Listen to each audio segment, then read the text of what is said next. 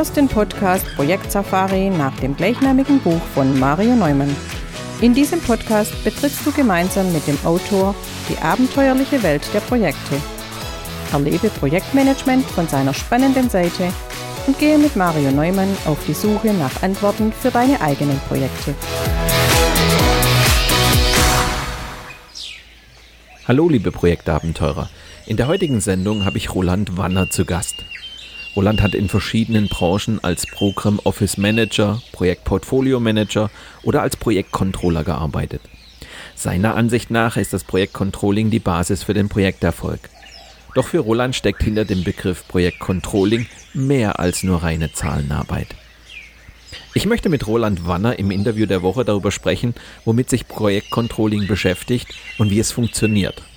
Du bist gespannt darauf, wie man Projekte systematisch überwacht und frühzeitig Abweichungen erkennt? Dann lehn dich zurück und lass dich inspirieren von der 139. Folge meines Projekt Safari Podcasts.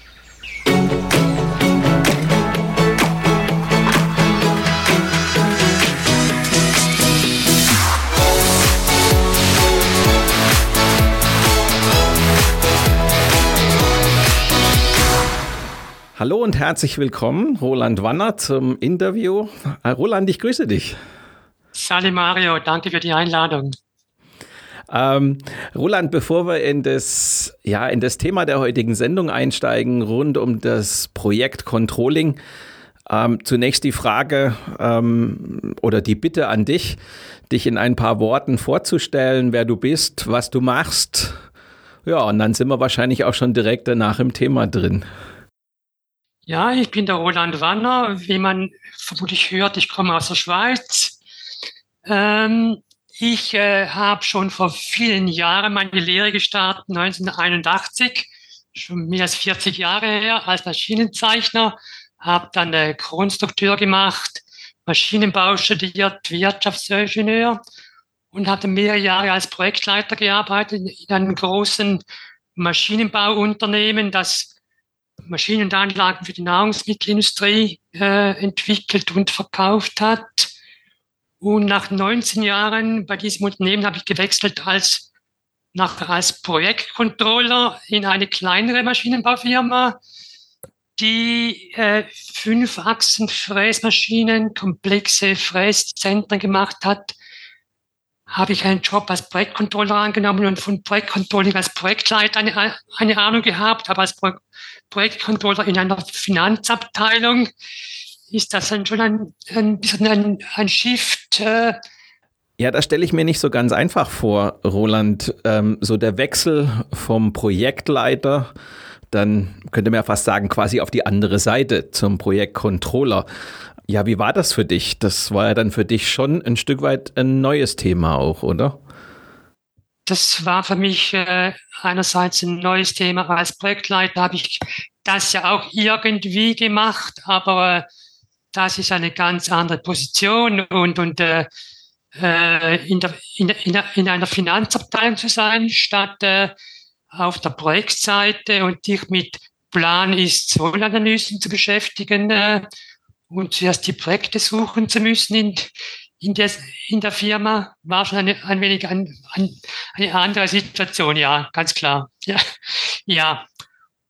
ich bin dann äh, zwei Jahre in dem Unternehmen gewesen und dann bin dann im Jahr 2002 in die Finanzindustrie gegangen, zu einer großen Versicherungsgesellschaft in der Schweiz, in die IT, wieder ganz anders und habe dann dort Projektmanagement-Methoden für die IT entwickelt, Projektconsulting gemacht. Und dann die nächsten Jahre war ich in Versicherungskonzernen beim größten Schweizer Krankenversicherer verantwortlich fürs Projektmanagement. Und heute bin ich äh, bei einem großen Versicherungskonzern äh, im Lean Portfolio Management in einem agilen Umfeld Projektportfolio-Controller beschäftige mich mit äh, Epics und agilen Projekten. Dort bin ich jetzt. Also eine ziemlich spannende Historie, wenn man so da drauf guckt. Wenn man sich die Mühe macht und dann nach deinem Namen googelt, dann wird man natürlich dich sehr stark eben in Verbindung bringen mit dem Thema Projektcontrolling. Du hast einige Bücher zu dem Thema geschrieben. Lass uns doch an dieser Stelle mal genau damit einsteigen. Und zwar vielleicht für die Hörer zumindest mal zwei Schritte zurückgehen und mal so die Frage zu klären, was ist eigentlich ein Projektcontrolling? In deinen Büchern ähm, erklärst du das gerne anhand einer Schiffsreise. Was ist für dich eigentlich Projektcontrolling? Was kann man sich darunter vorstellen, wenn man zum Beispiel dieses Bild einer Schiffsreise bemüht? Ja, denke ein gutes Beispiel, eine, eine, eine Schiffsreise. Und äh, wenn du eine Schiffsreise machst, äh, dann hast du ein Ziel, das du äh, erreichen willst Du planst dir die Kosten, Zeit, du schaust, was die Reise für Risiken haben könnte. Du machst einen Plan. Du planst die Schiffsreise und dann äh, machst du dich auf den Weg, äh, versuchst äh, den Kurs äh, einzuhalten, du überwachst den Kurs, Treibstoff, Wetter, Funkverkehr und du wirst feststellen, dass du irgendwie Abweichungen hast auf dem Weg, dass Sachen dazwischen kommen. Da, da musst du korrigieren, du musst steuern, äh, dass du wieder auf den Kurs kommst, dass du dann schlussendlich irgendwie dein Ziel erreichst. Also äh, ja, äh, das ist so äh, ganz, äh, ganz grob äh, anhand einer Schiffsreise das erklärt. Und ja, also du hast ge ge geplante Werte, du kontrollierst, wo du bist und wenn du Abweichungen hast, steuerst du, dass du wieder auf deinen Kurs kommst. Damit hast du ja schon angedeutet, womit sich Projektcontrolling eigentlich beschäftigt. Vielleicht kannst du das so in deinen Worten nochmal ein bisschen genauer beschreiben, womit sich Projektcontrolling beschäftigt, was eigentlich der Kern dessen ist. Was vielleicht auch der Kern deiner Rolle war, als du in diese Projektcontroller-Rolle gewechselt bist. Die drei Kernbegriffe im Projektcontrolling, die habe ich vorhin mal so knapp angedeutet. Planen, überwachen und steuern ein Projektcontroller, so im üblichen Sinn, oder man, man hört oft überwachen und steuern. Planen äh, ist dann nicht unbedingt zwingend immer vorhanden, aber Planen ist essentiell. Ohne Plan kannst du nicht überwachen und kannst nicht steuern. Der Plan ist die, die wesentliche Basis fürs Projektcontrolling und wird sehr oft unterschätzt. Äh, du kannst äh, alles detailliert planen, aber ein was für mich wichtig ist, ist zum Beispiel rollierende Planung. Das heißt, äh, die nahe Zukunft detaillierter und die ferne Zukunft äh, gröber. Aber auch ein wichtiger Aspekt, die Aktualität der Planung, dass die Planung äh, immer aktuell ist und dass du nicht mit alten Plänen da hantierst. Überwachen äh, heißt äh, die Abweichungen von den geplanten Werten feststellen. Also du, du kontrollierst, ganz äh, einfach gesagt, du schaust, wo du stehst und wenn du Abweichungen feststellst, dann steuerst du. Also du ergreifst Maßnahmen, damit du dein Projektziel möglichst so erreichst, wie es du dem Auftraggeber oder deinen, deinen Kunden versprochen hast. Ja, das sind so die, die, äh, die, die, die Kernfunktionen des Projektcontrollings, äh, die du einfach wahrnehmen musst äh, während der Projektdauer. Wenn du jetzt mal da so drauf guckst, ähm, du sagst ja auch immer wieder, dass das Projektcontrolling so die Basis für den eigentlichen Projekterfolg ist. Du hast es jetzt gerade schon angedeutet. Worin besteht denn dann eigentlich der Kern des Projektcontrollings oder sagen wir andersrum, warum wird das eigentlich zur Basis für den Projekterfolg? Ich würde jetzt nicht behaupten, dass das die, die, die Basis ist. Es, es ist ein, eine, ein wesentlicher Baustein äh, für den Projekterfolg. Ich sage oft, die Basis sind die Projektstartaktivitäten. Wenn diese Basis äh, gut gelegt ist, wenn der Projektauftrag klar ist, wenn die Stakeholder abgeholt sind, wenn die Requirements unterschrieben sind und committed sind, dann hast du eine solide Basis. Aber wenn du dann das Projekt durchführst, dann musst du schauen, dass du äh, das, was du, also da musst du planen natürlich, äh, aber dann, äh, wenn du das Projekt durchführst, musst du schauen, dass du äh, dann äh, das, was du geplant hast und äh, versprochen hast und äh, dass du dein Ziel erreichst. Und da ist Projektcontrolling natürlich ein wesentlicher Baustein, äh, ja, um das Projektziel zu erreichen. Du warst da jetzt, hast du selber gerade erzählt, auch in einer Finanzabteilung da stellt sich ja auch ganz schnell die Frage, was ist eigentlich der Unterschied zwischen einem normalen Controlling, wenn man das mal so nennen will, also wo wir eigentlich ein Unternehmenscontrolling haben, was die Finanzzahlen etc. angeht. Was ist der Unterschied zwischen einem normalen Controlling und einem Projektcontrolling? Wenn ich das vergleiche, bei einem normalen Controlling, das ist eher statisch, basiert auf Daten vom Vorjahr häufig, auf längeren Zyklen ist relativ gut vorhersehbar. Äh, das, das machst du über Jahre, immer ähnliche Prozesse, hast Erfahrung. Und wenn ich die Planungsprozesse in großen Finanzkonzernen Konzernen sehe, dann stehen mir die Haare zu Berge. Äh, also äh, es ist übers, übersichtlicher, längerfristig. Du kennst das. Das sind die jährlichen Prozesse. Und jetzt, wenn wir ins Projekt gehen, du hast dort ein sehr dynamisches Umfeld. Die Zukunft ist oft schlecht vorhersehbar, ist eine große Herausforderung. Wenn du immer ähnliche Projekte machst, dann ist es ein wenig einfacher und auch statischer, aber häufiger sind die Projekte innovativ. Äh, das macht die ganze Sache schwieriger. Vieles ist unklar, Risiken treten ein. Und da brauchst du ein straffes Projektcontrolling, äh, es ist unabdingbar, um frühzeitig Probleme und Abweichungen zu erkennen. Also eher statisch, Projekte eher dynamisch, äh, schlecht vorhersehbare Zukunft und äh, das sind da die wesentlichen Unterschiede, die ich sehe. Das heißt ja in der Konsequenz auch, dass ein Projektcontroller sozusagen in den Tiefen des Projektes ziemlich gut unterwegs sein muss, oder zumindest ein ziemlich gutes Verständnis mitbringen muss, oder?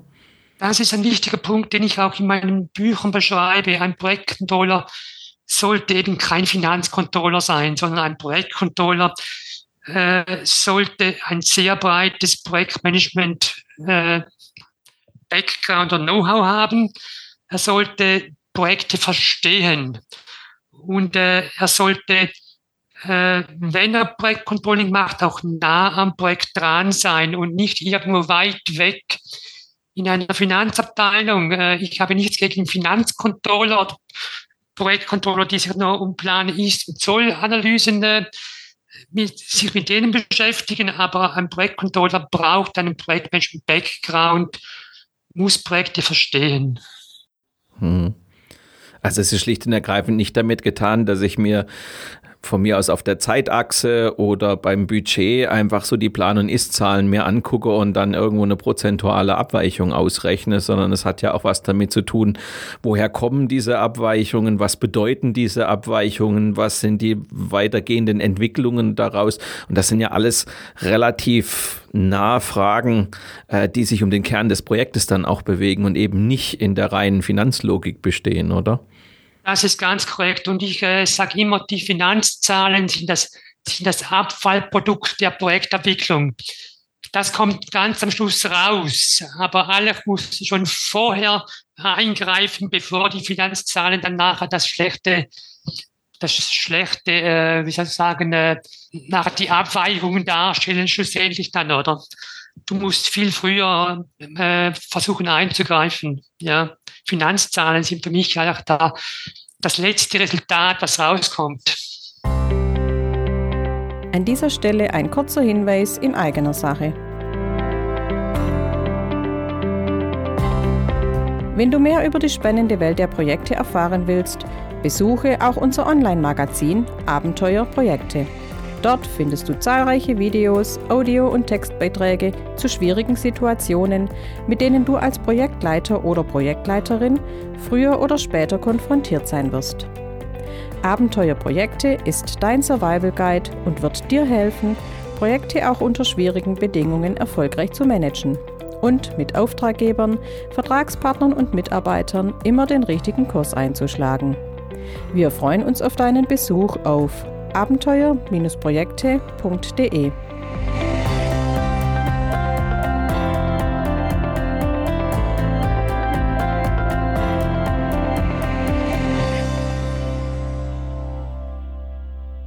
Das bringt uns ja zur nächsten spannenden Frage, nämlich wer ist denn eigentlich für das Projekt Controlling zuständig? Gute Frage. Äh, viele Projektleiter kennen das, äh, äh, dass sie keinen Projektcontroller haben, besonders wenn sie ein kleines Projekt sind. Dann macht das der Projektleiter, macht das Projektcontrolling. Und das äh, wird dann äh, eine seiner Hauptaufgaben sein. Ich äh, sage mal so, ein Drittel seiner Tätigkeit wird ein Projektcontrolling sein. Und Projektcontrolling ist eben nicht nur äh, eben äh, Finanzcontrolling im Projekt. Äh, das ist äh, äh, Controlling, äh, das, da kommen wir dann später noch drauf. Das ist äh, Risikocontrolling, Qualitätscontrolling und so weiter. Ähm, der Projektleiter macht es häufig. Wenn du ein größeres Projekt oder Programm bist, hast du einen Projektcontroller vielleicht einen äh, Programm Management Officer, der dir hilft, der die rechte Hand von dir ist. Aber meistens ist es der, der Projektleiter, der Projektcontrolling macht. Das heißt, die Aktivitäten, die sich sonst ähm, als großen Teil des, der Aufgabe des Projektleiters am Anfang bewegen sich ja dann ein Stück weit, um die ganze Thematik des Projekts anzuschieben, den Auftrag zu klären, die Planung zu machen, die Kommunikation herzustellen, also sozusagen die, die, die Basis zu schaffen. Und dann sagst du, eigentlich ist dieser, dieses Arbeitsvolumen, was vermeintlich viele nur am Anfang sehen, eigentlich im weiteren Verlauf fast ähnlich hoch. Du hast es gerade so gesagt, mit so einem Drittel der Zeit. Jetzt muss ich das, was ich als Fundament geschaffen habe, eigentlich immer wieder auch kontrollieren, dass das stabil ist und hält. Das heißt, da verschiebt sich eigentlich nur die Aufgabe, das Volumen, das Ding zu managen, ist eigentlich nach wie vor das gleiche. Also so von wegen, ich habe einen guten Plan und dann der Rest braucht's mich dann so ungefähr nicht mehr. Das kann man wohl mit Fug und Recht sagen, das wird nicht so sein in einem größeren Projekt. Das ist nicht so, auch wenn du einen Projektcontroller hast, vielleicht äh, du wirst als Projektleiter trotzdem die Verantwortung übernehmen und da mitarbeiten im, im, im Projektcontrolling und äh, das mit einem Projektcontroller absprechen. Also äh, aber die meisten äh, Projekte haben keinen Projektcontroller und du machst es selber und das ist anforderungsreich. Äh, neben deinen Aufgaben wie Stakeholder Management und so weiter und so fort äh, ist Projektcontrolling ein wesentlicher äh, Arbeitsinhalt von dir, ja. Warum denkst du, ist in großen Projekten Unterstützung notwendig? Du hast ja jetzt auch schon immer erwähnt, dass da ein, ein Projektcontroller den Projektleiter unterstützt. Warum denkst du, ist diese Unterstützung notwendig? Ja, weil der Projektleiter äh, so viele Aktivitäten hat und sich dann auch stärker auf Kunden und Stakeholder konzentrieren, konzentrieren muss. Projektteamleitung, das Projektcontrolling halt ihm die Zeit fehlt, oder? Äh, ja, das äh, wird ein wesentlicher Aspekt sein. Äh, und da äh, und vielleicht auch äh, ja, es, es ist die Zeit. Er kann sich nicht mehr so, so tief mit, äh, mit Planung, Überwachung, Steuerung beschäftigen. Da braucht er Hilfe. Bei wem siehst du die Aufgabe? Also wo ist sie gut aufgehoben, wenn ein Projektleiter sagt, okay, ich habe jetzt ein großes Projekt, ich brauche an der Stelle Unterstützung, so wie du es gerade erwähnt hast. Bei wem wäre denn eine solche Aufgabe ganz gut aufgehoben? Ja, bei einer Person, die einen guten Projektmanagement-Background hat, der äh, auch gewisses Finanz-Know-how hat, der vielleicht schon mal als Projektleiter gearbeitet hat, idealerweise. Und der auch so die Projektcontrolling-Aspekte kennt, wie Planen, Überwachen, Steuern. Und dann äh, hat er sehr gute Voraussetzungen. Da, da, da braucht es keine sonst spezifischen Pro Projektcontrolling-Fähigkeiten, in denen Sie Planen, Überwachen, Steuern, äh, Projekte kennen. Wie aktiv siehst du die Rolle des Projektcontrollers an so einer Stelle? Ist das jemand, der den Projektleiter berät und ihn beispielsweise auf Dinge, die überwacht und gesteuert werden sollten, hinweist? Oder gehst du sogar so weit, dass sagst, mein Gott, wenn der Projektleiter das Projektcontrolling ohnehin schon an jemanden delegiert, als Unterstützung. Warum nicht dann auch im Tagesgeschäft diese Überwachung und Steuerung tatsächlich in, komplett dieser Person zu überlassen? Also wie weit gehst du da? Der Projektcontroller ist ein Dienstleister des Projektleiters, sage ich mal so. Äh, du kannst nicht die Verantwortung überlassen äh, fürs Planen und Steuern, äh, weil die Verantwortung hat der Projektleiter. Aber der Projektcontroller hilft ihm, dass er dass der Projektleiter die Verantwortung wahrnehmen kann, weil die Verantwortung bleibt beim Projektleiter schlussendlich. Und der Projektcontroller hilft ihm, diese Verantwortung wahrzunehmen. Er kann die Verantwortung nicht abgeben äh, an einen Projektcontroller. Aber der, der Projektcontroller ist äh, seine rechte Hand und, und er unterstützt ihn dabei. Lass uns noch mal ein bisschen genauer eingehen auf die drei großen Aspekte, die du jetzt auch schon ein paar Mal genannt hast. Wir haben den Aspekt der Planung, wir haben den Aspekt der Überwachung und wir haben als dritten Aspekt den der Steuerung. Du hast vorhin schon mal die Rolle der Planung herausgehoben. Was kennzeichnet deiner Ansicht nach eine gute Planung, die dann auch ein gutes Fundament ist für, das, für den weiteren Projektverlauf und damit natürlich auch ein gutes Fundament ist, um überhaupt ein Projektcontrolling durchführen zu können? Was macht so eine gute Planung aus? Ja, Projektplanung wird sehr oft unterschätzt und ist äh, äh, eine herausfordernde Aktivität. Und Projektplanung ist, äh, was auch, äh, das, das äh, Projektplanung äh, ist eine Teamarbeit. Du musst das Team integrieren. Das, das, äh, das äh, Team, das sind deine Fachleute, die, die wissen, was zu tun ist was für Arbeit die Projektarbeit umfasst, wie lange das dauert und so weiter. Also integriere das Team in die Projektplanung, äh, ist elementar. Dann äh, Projektplanung an und für sich, äh, da kommt der Aspekt rollierende Planung in den Sinn. Äh, einerseits äh, plane das in der Nahe detailliert, das in der Ferne weniger detailliert, plane Meilensteine, ähm, wichtig auch, äh, halte deinen Plan aktuell. Mit einem alten Plan zu überwachen und steuern zu wollen, äh, ist auch nicht äh, so der Idealfall. Äh, ein wichtiger Aspekt, der mir in, in den Sinn kommt, ist auch plane Reserven und verstecke diese nicht. Wenn du Reserven planst, darfst du auch deine Aktivitäten in der Projektplanung eher knapp planen, weil du weißt, du hast Reserven. Äh, und äh, wenn du deine Aktivitäten eher knapp planst, äh, habe ich festgestellt, gibt es auch einen gewissen Druck auf das Team. Äh, und äh, wenn die Aktivitäten sich verspäten, hast du dann später Reserve. Aber es gibt einen so einen, ja, einen gewissen Zeitdruck und das ist immer gut. ja.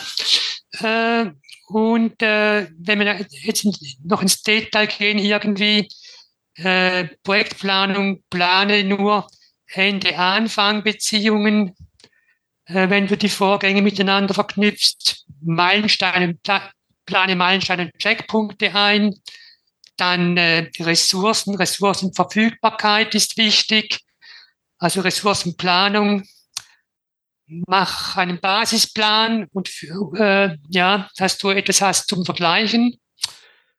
Und äh, da kommen mir zwei Sprichworte in den Sinn zur Projektplanung noch, äh, die ich kürzlich gehört habe. Everyone has a plan until they get, get punched in the face. Das ist von, von dem Mike Tyson. Also jeder hat einen Plan, bis äh, dir jemand äh, die Faust ins Gesicht schlägt. Also oder der der, das andere Sprichwort, äh, das, das war äh, No plan survives first contact with the enemy. Also sobald du den ersten Kontakt mit dem Feind hast, äh, äh, wird sich dein Plan irgendwie dann äh, äh, Sicherheiten ändern und muss den stark justieren.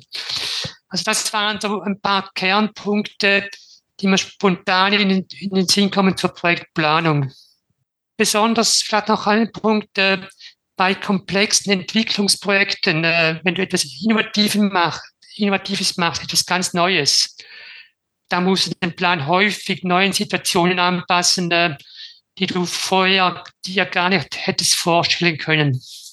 Ja, in dem Sinne dann, wenn Neuland betreten wird, dass da halt ein relativ unsicheres und unbekanntes Terrain ist, wo man dann schon den einen oder anderen Schritt feststellt, oh, in die Richtung äh, läuft es nicht so, wie wir das vielleicht ursprünglich mal im Plan gedacht hatten. Das bringt uns ja ein Stück weit auch schon zu der Frage der Überwachung. Also gerade dann, wenn so ein Projekt ähm, das sehr einen innovativen Charakter hat, wo sehr viel Neuartiges, Einmaliges dabei ist, also wo ein Stück weit auch ja, ich sage immer, Fehler vorprogrammiert sind, ähm, was ja gar nicht tragisch ist, aber was ja dann ein Stück weit auch erfordert, immer wieder rechtzeitig zu reagieren. Und dann sind wir eigentlich schon mitten im Thema Projektüberwachung. Was verstehst du unter einer Projektüberwachung? Du hast jetzt ein paar Mal auch schon angedeutet. Und wie baut man auf sie eigentlich auf? Äh, ganz generell äh, bei der Projektüberwachung überprüfst du, ob das Projekt gemäß Plan voranschreitet. Tönt jetzt ganz banal. Äh, das heißt, du schaust zu einem bestimmten Zeitpunkt, wo du bezüglich Fortschritt, Kosten etc. stehst und was hast du zu diesem Zeitpunkt für geplante Werte gehabt und gibt es Abweichungen. Das ist so äh, die Basis der Überwachung. Und als Projektleiter solltest du dir Gedanken machen, was du überwachst, welche Methoden du dafür einsetzt. Ähm, ja, ähm, und da gibt's verschiedene Methoden für die Projektüberwachung. Eine, die mir sehr, also die ich sehr gut finde und äh, die zwar äh, eigentlich das macht jeder und zwar, das, das, sind die Projektstatussitzungen. Ich, ich finde die, wenn man die richtig macht, dann sind das wesentliche Kernelemente einer, einer Projektüberwachung. Ähm, ja, dann weiter gibt es Statusreports, Finanzdaten aus der Finanzabteilung, also Ist-Kosten. Meilenstein-Trendanalyse gibt es. Earned Value Management, Du kannst periodisch Messresultate äh, prüfen, wenn irgendetwas, wenn du etwas entwickelst, was, was irgend gewisse technische Spezifikationen braucht nachher, überprüfst du Qualitäten, Abweichungen dort. Etwas, was äh, noch speziell ist, äh, du verwendest nicht immer nur analytische Methoden. Mir kommt doch etwas ganz Spezielles in Sinne. Und das ist Management by Wandering Around. Kennst du das? Ja. Das ist das MBWA. Also das heißt, du gehst zu deinen Projektmitarbeitern und schaust, was sie machen. Nach dem Motto Go and See. Also als ich noch in der Industrie arbeitete, ging ich jeweils in die Werkstatt runter und äh, schaute, äh, wie da meine Anlage oder Maschine entstand und fragte die Mitarbeiter dort, wie läuft's? Äh, irgendwo Schwierigkeiten? Alles okay? Wo siehst du Risiken? Also ich habe dann, ich, ich, ich, habe dort Kontakt gesucht. Das ist für mich auch ein Projektcontrolling, dass ich dort den, den Puls fühle und direkt dort, wo etwas passiert, äh, schaue, wie es läuft. Also eine so nicht so analytische Methode in dem Sinn, ja. Also ich habe selber in einem amerikanischen ähm, IT-Unternehmen gearbeitet, in einem Konzern viele Jahre lang. Und da war das ein klassischer Managementstil. Also da wäre es ein schlechter Manager beispielsweise gewesen, der nicht die ganze Zeit durch die, durch die Flure läuft. Und ähm, das ist in dem Unternehmen sogar so weit gegangen, dass es Großraumbüros gab. Das war einer der wesentlichen Gründe, dass eben sich niemand in seinen Büros verstecken konnte und solche Dinge einfach nicht sichtbar werden. Ja, das kann ich schon sehr gut nachvollziehen, dass das eben eine der wichtigsten Methoden ist, im Kontakt mit seinem eigenen Team zu sein und ein Gefühl für die Materie zu kriegen kriegen. Also ich meine, ich kann mir das einerseits aufgrund von Zahlen verschaffen, ja, das ist die analytische Teil, aber ich kann es mir sicherlich auch dadurch verschaffen, dass ich mir einen Eindruck äh, geben lasse, sind meine Leute, obwohl sie vielleicht den Termin einhalten, haben die ein Lächeln auf den Lippen, weil alles reibungslos funktioniert oder äh, sehen die mehr als angestrengt aus, damit sie das irgendwie möglich machen? Das, das macht auch schon einen großen Unterschied. Also ich kann den, den Termin einhalten, aber die Frage ist ja auch, wie gelingt es den Leuten, die Termine einzuhalten? Auch das ist ja ein Eindruck, den ich gewinne. Ganz klar. Und, und ich denke auch, die äh, Mitarbeiter schätzen es, wenn man sie abholt, oder? Es ist äh, nicht, dass man den Mitarbeiter überprüft oder äh, kontrolliert. Das äh, darf es nicht sein, oder? Aber der Kontakt mit den Mitarbeitenden und wenn du sie fragst, äh, was schlägst du vor? Siehst du irgendwo Risiken? Und so werden die Mitarbeitenden abgeholt, fühlen sich involviert und du hast auch dann direkt die, die, du hast die Informationen dann direkt auch, oder? Ja. Es hat ja auch ein Stück weit was mit dem Zeitpunkt zu tun, wo du dir den Eindruck verschaffst. Also wenn ein Gespräch mit dem Mitarbeiter, das hat ja was, fast einen präventiven Charakter, so wie du sagst. Wenn du fragst, gibt es hier irgendwo Risiken, siehst du Schwierigkeiten auf uns zukommen, dann hat das ja einen fast präventiven Charakter. Das heißt, ich, ich krieg Dinge mit, die sozusagen gerade im Werden sind, also Probleme, die irgendwo am Horizont entstehen. Wenn ich das analytisch mache mit irgendwelchen Zahlen, dann ist ja das, das Problem oder das Ereignis in der Regel schon eingetreten. Das heißt, da habe ich das Problem ja schon und muss jetzt entsprechend steuern. In dem anderen Fall, in den solchen Gesprächen, kann ich halt so eine Art Frühwarnsystem auch haben. Also das kommt ja noch einfach hinzu. Du hast es perfekt gesagt, Mario. Ich kann nichts hinzufügen. ich wollte ja nicht die Show stehlen.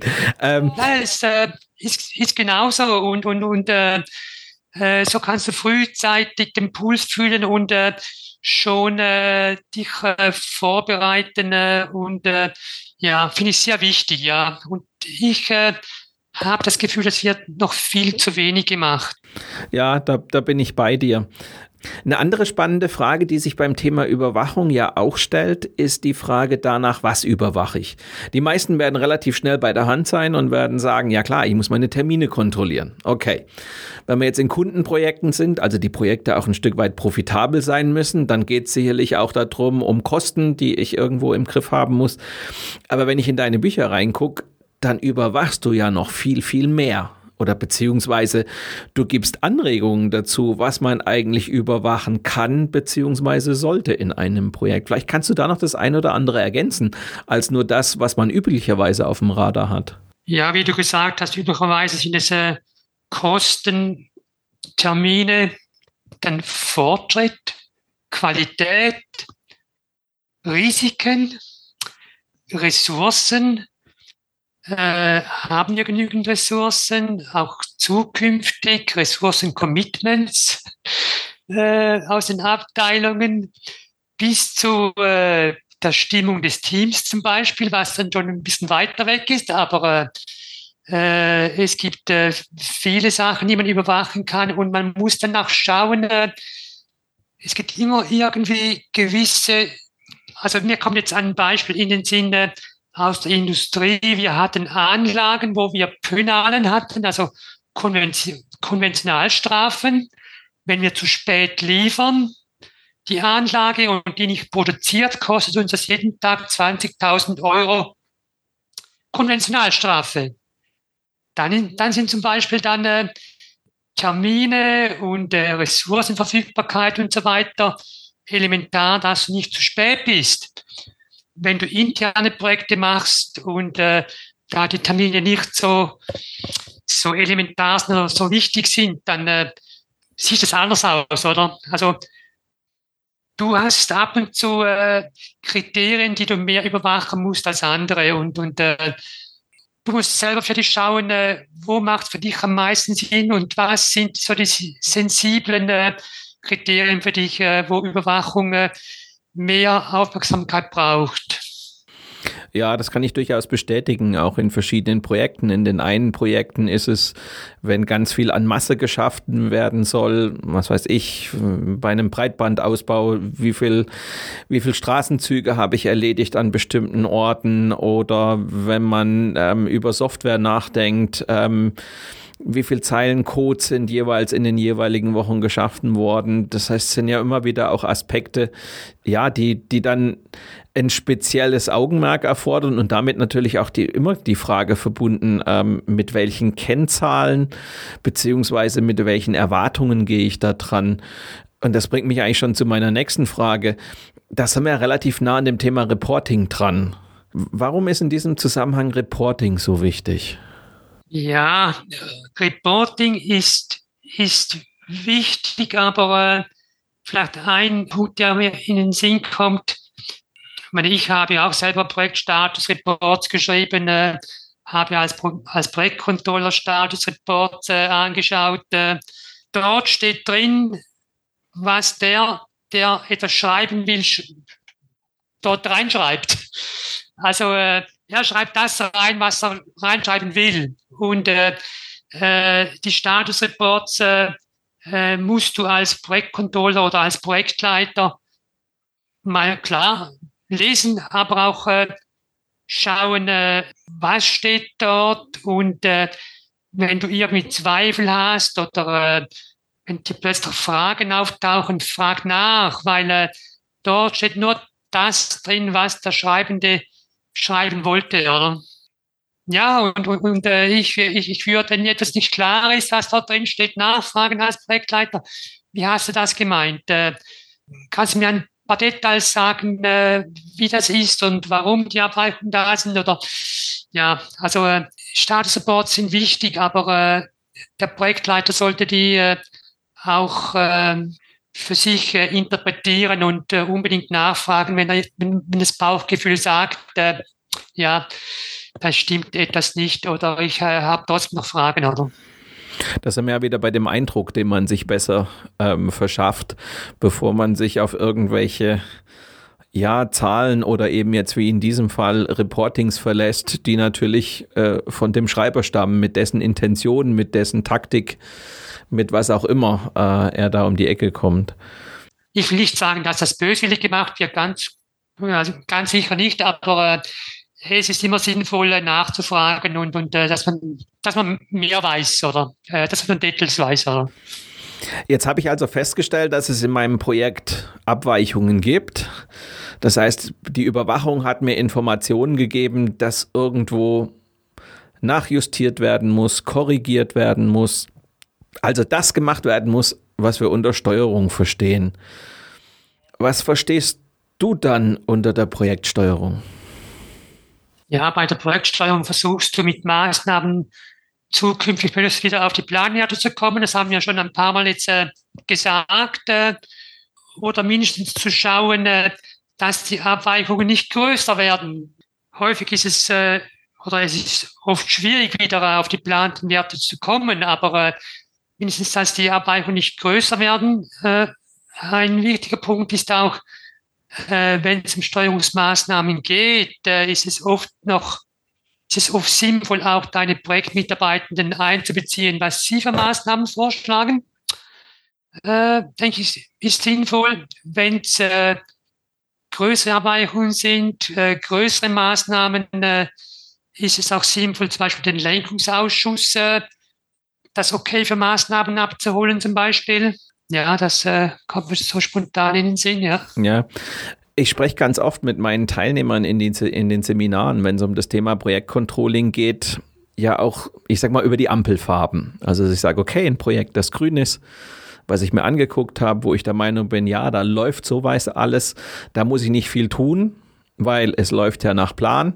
Das Projekt wird weiter durchgeführt. Ähm, Korrekturmaßnahmen sind so gut wie keine notwendig.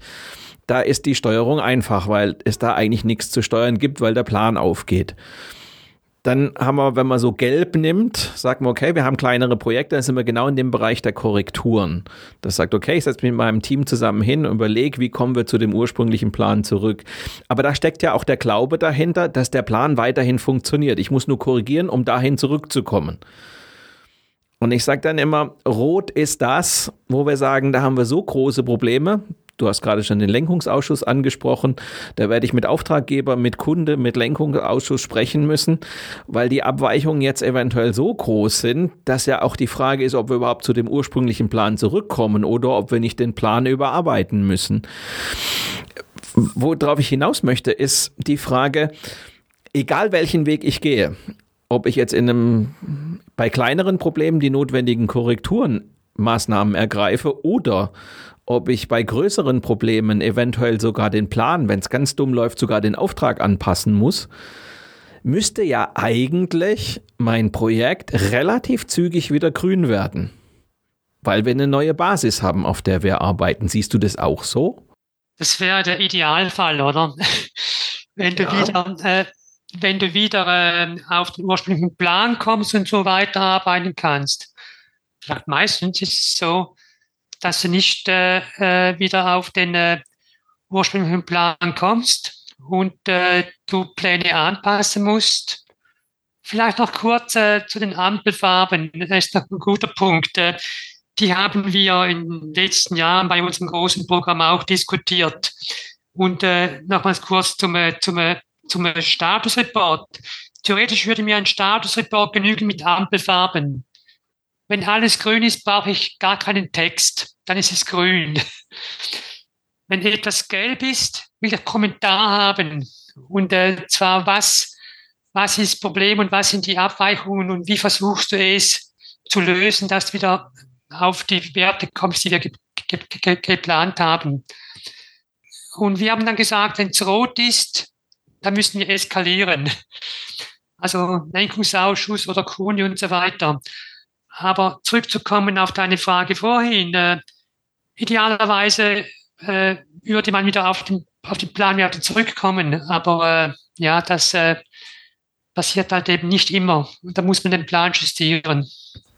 Die Frage, die sich mir in dem Zusammenhang stellt, ist ja, wie kann es sein, dass Projekte manchmal über Monate, wenn nicht Jahre, in Rot rumdümpeln? Werden da nicht die notwendigen Maßnahmen ergriffen, also zum Beispiel einen Plan zu justieren? Oder vergleicht man die ganze Geschichte, obwohl sie längstens überholt ist, immer noch mit den ursprünglichen Wunschterminen, die man da hatte oder Wunschkennzahlen, die man hatte? Also ich verstehe das manchmal gar nicht, wie so ein Projekt eigentlich dauerhaft im roten Bereich bleiben kann. Ja, also wenn du äh, die Arbeit nicht korrigieren kann, dann kannst, dann musst du den Plan korrigieren dann muss er das eingestehen, dass jetzt wir den Plan justieren und einen neuen Plan haben, auf dem wir wieder halt auch wieder kontrollieren können, weil wenn du immer rot bist, macht keinen Sinn, oder?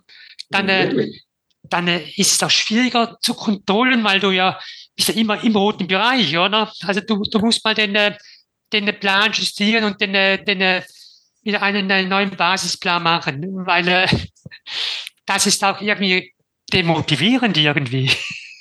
So wie du sagst, also für das Team ist es total demotivierend.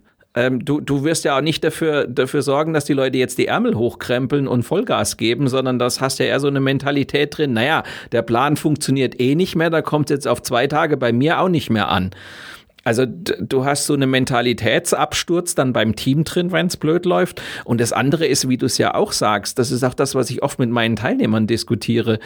Es bringt doch nichts, die ganze Zeit die Aussage zu hagen, ja, die ursprünglichen Termine erreichen wir nicht. Ja, dann ist das Ding doch sowieso erstmal gegessen. Dann brauchen wir wieder einen Plan, an den auch alle wieder glauben. Und so wie du sagst, damit, damit ja auch das Controlling wieder funktionieren kann, weil die, die Erkenntnis, dass der alte Plan nicht mehr funktioniert, dagegen brauche ich nicht zu kontrollen. Das ist ja dann ein Fakt, den ich die ganze Zeit mit mir rumtrage. Ja, also äh, ganz gleicher Meinung. Äh, du musst also du hast es ja gesagt, du musst es eingestehen, dass, dass wir nicht zurück können auf den alten Plan, oder? Und äh, darum, äh, wir müssen äh, jetzt den aktuellen, den aktuellen Zustand zum neuen Plan machen und wieder auf grün sein und dann können wir wieder neu, ach, ja, neu anfangen und dann kann es wieder kontrollen und sonst, sonst wird es schwierig, oder? Lass uns noch mal ein anderes Thema kurz streifen. Es liegt ja nahe, nachdem du als Spezialist für Controlling jetzt plötzlich in einem agilen Umfeld unterwegs bist. ähm, da mag mancher agile Guru sagen, das ist ja ein Anachronismus in sich.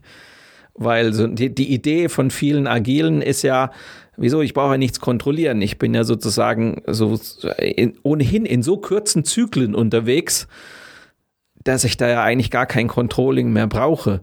Wie siehst du denn das? Du bist jetzt als Spezialist für ein Controlling jetzt tatsächlich in einem agilen Umfeld unterwegs. Wie gestaltet sich das dort eigentlich? Inwieweit haben die Leute recht, die sagen, es braucht es nicht mehr? Und wie, was würdest du ergänzen, weil du sagst, naja, manche Aspekte sind trotzdem wichtig?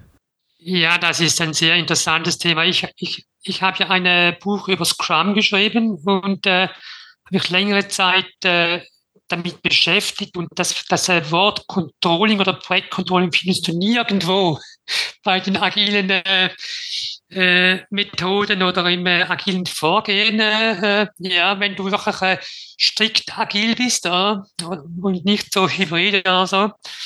Du hast recht, äh, im agilen äh, Umfeld planst du deinen Sprint sehr detailliert Du planst deine Iterationen, die ein bisschen größer sind, weniger detailliert. Du hast Daily Scrums, bei denen du äh, täglich deinen Fortschritt anschaust, die Probleme, die da sind, äh, ansprichst. Also du hast äh, das Projektcontrolling schon in der Methode integriert. Also äh, das funktioniert gut. Das, das hat sich bewährt. Und ich, ich finde das äh, super. Äh, und viele traditionelle Projekte könnten davon etwas lernen. Und auch äh, zum Beispiel, äh, was gut ist, ist die Visualisierung bei agilen Projekten, Kanban-Boards, Burn-Down-Charts und so weiter. Und eben, äh, wenn du die äh, Daily Scrums anschaust, die, die drei typischen Fragen dort sind. Was habe ich seit dem letzten Stand-up-Meeting erledigt? Was werde ich bis zum nächsten Meeting machen und welche Hindernisse oder Risiken gibt es.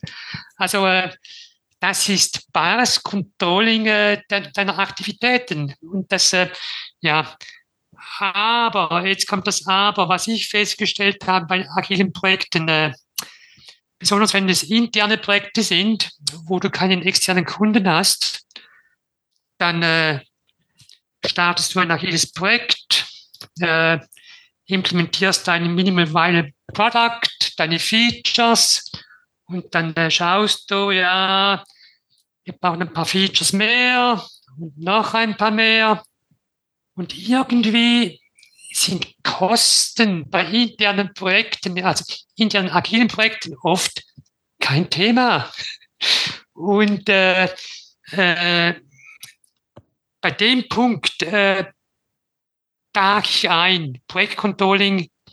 Äh, und wenn auch Kosten irgendwie äh, ein Abfallprodukt äh, der Projektentwicklung sind, äh, was ich jetzt so abschätzig sage, Kosten sind bei agilen Projekten, bei internen leider oft kein Thema. Oder weniger ein Thema, sage ich mal. Wenn du einen externen Kunden hast und Verträge hast, ist es etwas anderes. Aber äh, bei internen Projekten, äh, agilen Projekten, äh, müsste dort ein bisschen mehr Sensibilität da sein äh, bezüglich Kosten. Alles andere machen sie meistens gut. Fortschrittsmessung, Risiken, Hindernisse, Planung. Ja, dort sehe ich noch Potenzial äh, äh, an Projektcontrolling. Also ich, ich würde das sogar auf Kundenprojekte ausweiten, weil ich letztes Jahr die Erfahrung in einem großen Review gemacht habe, wo ich als Externe mir das angeguckt habe und ja, die agile Entwicklung dieser Software für ein Kundenkonsortium hat wunderbar funktioniert. Aber was überhaupt nicht funktioniert hat, war im Prinzip genau diese Steuerung. Also ich muss ja dann auch einen Kunden, ich muss Stakeholder steuern, ich muss Risiken ähm, managen. Das ist also genau dieser Aspekt, der jetzt in so einem großen Kundenprojekt notwendig ist, dass der bei denen fast naiv, würde ich das aus heutiger Sicht sagen, komplett unter den Tisch gefallen ist, weil man geglaubt hat, dass diese agile Vorgehensweisen ja einen vor den Problemen schützt. Und die sind mit Vollgas ähm, in diesem Projekt fast vor die Wand gefahren. Also das war nah am Scheitern eines großen Millionenprojekts. Das hätte den vermutlich dem, dem Dienstleister den, den Kopf gekostet, beziehungsweise das Unternehmen das Fundament gekostet, wenn sie das an die Wand gefahren hätten. Und sie haben an der Stelle, ja, in der Tat das ganze Thema Überwachung nicht im Griff gehabt. Und zwar nicht Überwachung nur von Terminen, sondern auch von Risiken und all diesen Dingen. Da hat tatsächlich das Management gefehlt dieses Projektes, weil man gedacht hat, wieso? Ich brauche doch hier keinen Projektleiter, das ist alles agil, ich brauche keine Überwachung. Das ergibt sich durch die Methodik. Also ich würde das sogar auch auf Kundenprojekte übertragen. Gut, im Zugegeben, es war ein sehr großes, aber auch da besteht natürlich die Gefahr, dass ich solche Dinge einfach aus dem Auge verliere.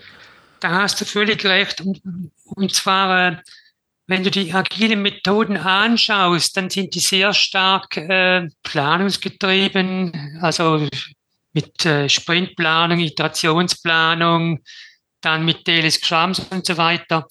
Aber die anderen äh, üblichen Projektmanagement-Aktivitäten, wie du sagst, zum Beispiel Stakeholder Management, mit dem Kunden äh, sich, äh, sag ich mal, beschäftigen, macht zwar anscheinend der Product Owner zum Beispiel, aber es gibt viele Aktivitäten, die ein traditioneller Projektleiter macht, die bei agilen Projekten irgendwie untergehen in, ein, so, in, in einem gewissen Maß. Und äh, auch zum Beispiel, was so äh, äh, Aktivitäten sind, die vor einem agilen Projekt stattfinden, die werden auch sehr oft äh, äh, nicht so gemacht, wie sie, wie man sie machen sollte.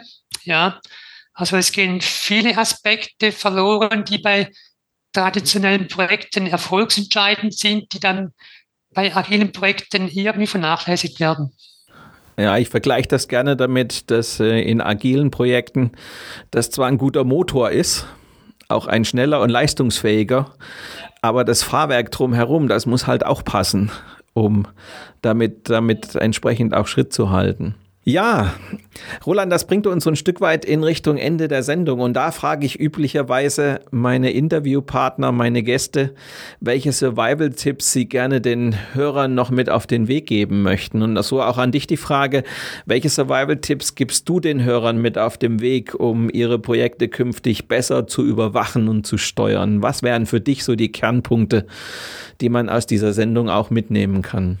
Ja, ich, ich kann dir hier vier wesentliche Sachen mit oder den Hörern wesentliche Sachen mitgeben, äh, die für mich elementar sind. Einerseits äh, beim Thema Projektplanung, schau, dass du die, wenn du ein größeres Projekt hast, dass du die äh, nahen Aktivitäten detailliert planst, dass du da dort wirklich äh, schaust, äh, wo du stehst und die späteren Aktivitäten dann weniger detailliert, weil die Zukunft ist eh oft ein bisschen äh, unklarer.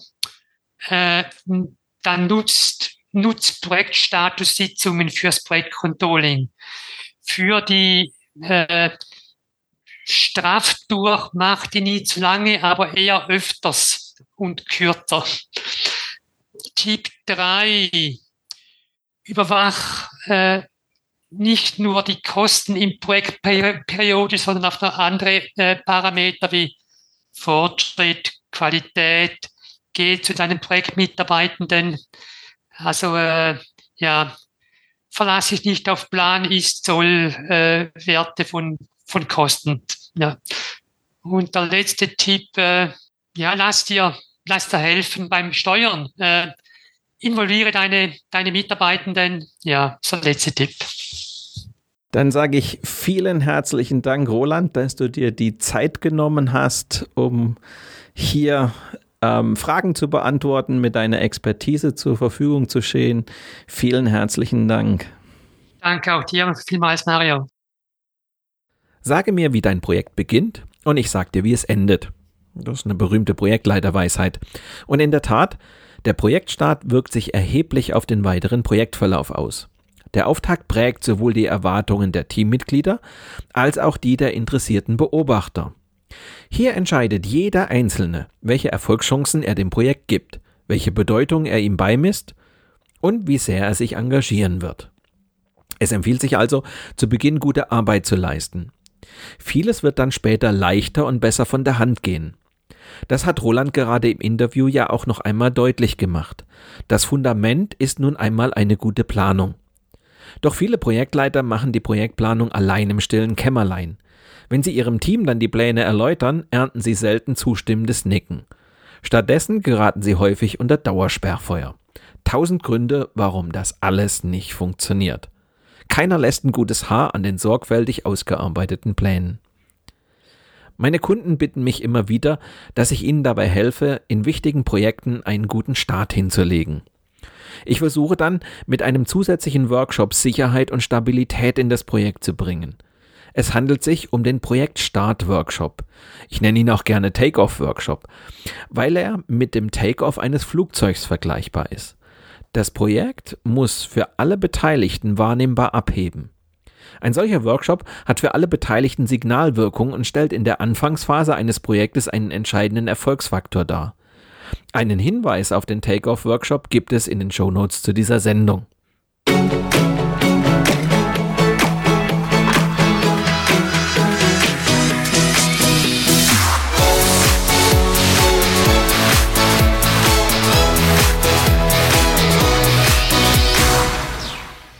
Digitalisierung, Systemeinführung und andere Großprojekte bedeuten für viele Unternehmen einen wahren Aufbruch ins Ungewisse. Um sich gegen die absehbaren Stürme einigermaßen zu wappnen, gilt es erst noch grundsätzlich zu klären. Wie setzt man ein Vorhaben von dieser Dimension am besten auf? Was wäre eine geeignete Einführungsstrategie? Wie organisiert man das Projektmanagement am besten? Geht nur das klassische Wasserfallmodell oder ist vielleicht doch eine agile Vorgehensweise vorzuziehen? Wenn du gespannt darauf bist, warum es nicht immer der Wasserfall sein muss, dann höre doch in zwei Wochen wieder rein. Oder abonniere einfach meinen Podcast Projekt Safari bei SoundCloud, Spotify, Google oder Apple Podcasts. Dann bleibst du immer auf dem Laufenden. Mit diesem kleinen Hinweis endet die heutige Episode meines Podcasts Projekt Safari. Danke fürs Zuhören, hinterlasst mir eine gute Bewertung bei eurem Podcast-Anbieter und bleibt mir auch während der kommenden Episoden treu. Euer Mario Neumann.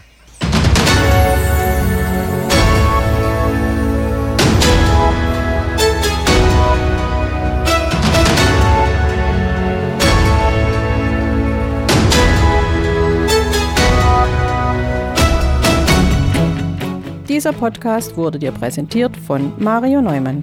Mario Neumann ist Experte für Projektmanagement. Als Trainer und Coach begleitet er Projektleiter durch alle Phasen ihrer Projekte. Seine Methoden hat er aus der Praxis für die Praxis entwickelt. Effektiv, leicht verständlich und sofort anwendbar.